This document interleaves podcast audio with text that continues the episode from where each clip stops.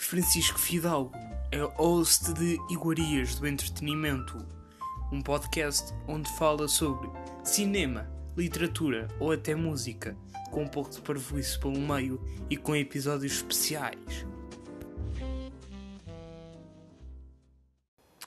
She's a killer queen and he's a killer actor.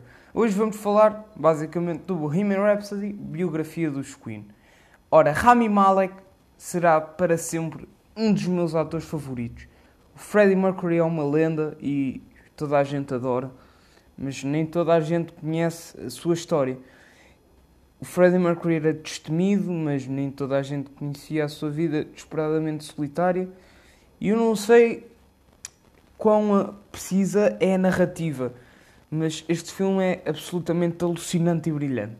Um tributo perfeito para esta lenda. Eu não estou a dizer que este filme é perfeito ou é alguma obra-prima.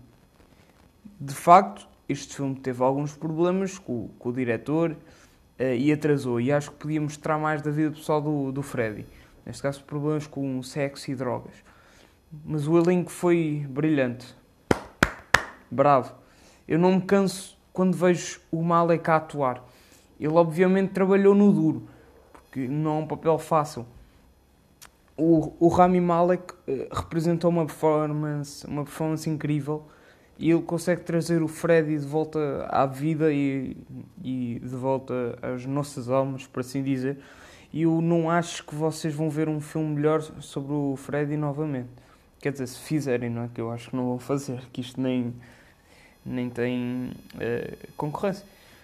Mas acho que é uma oportunidade para toda a vida todos os aspectos deste filme foram executados perfeitamente e além disso um, toda a equipa estava brilhante. Um, perto da perfeição mas estava muito boa.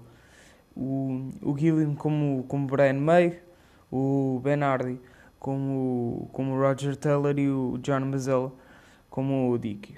É verdadeiramente magnífico.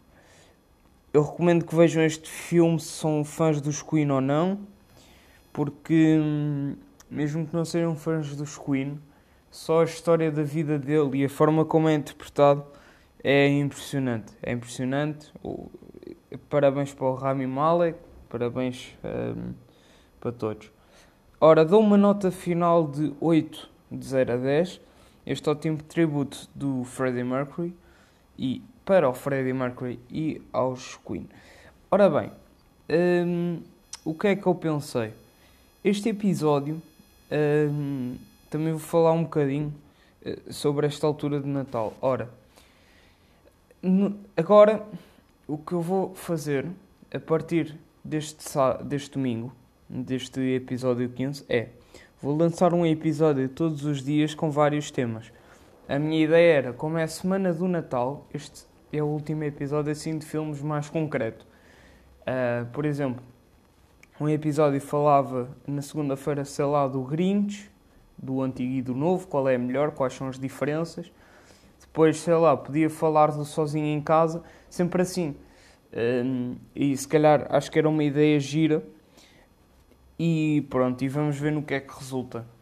Depois, a semana de, de ano novo, que neste caso é a semana a seguir ao Natal, vou ficar parado e para descansar um bocado. E pá, pronto.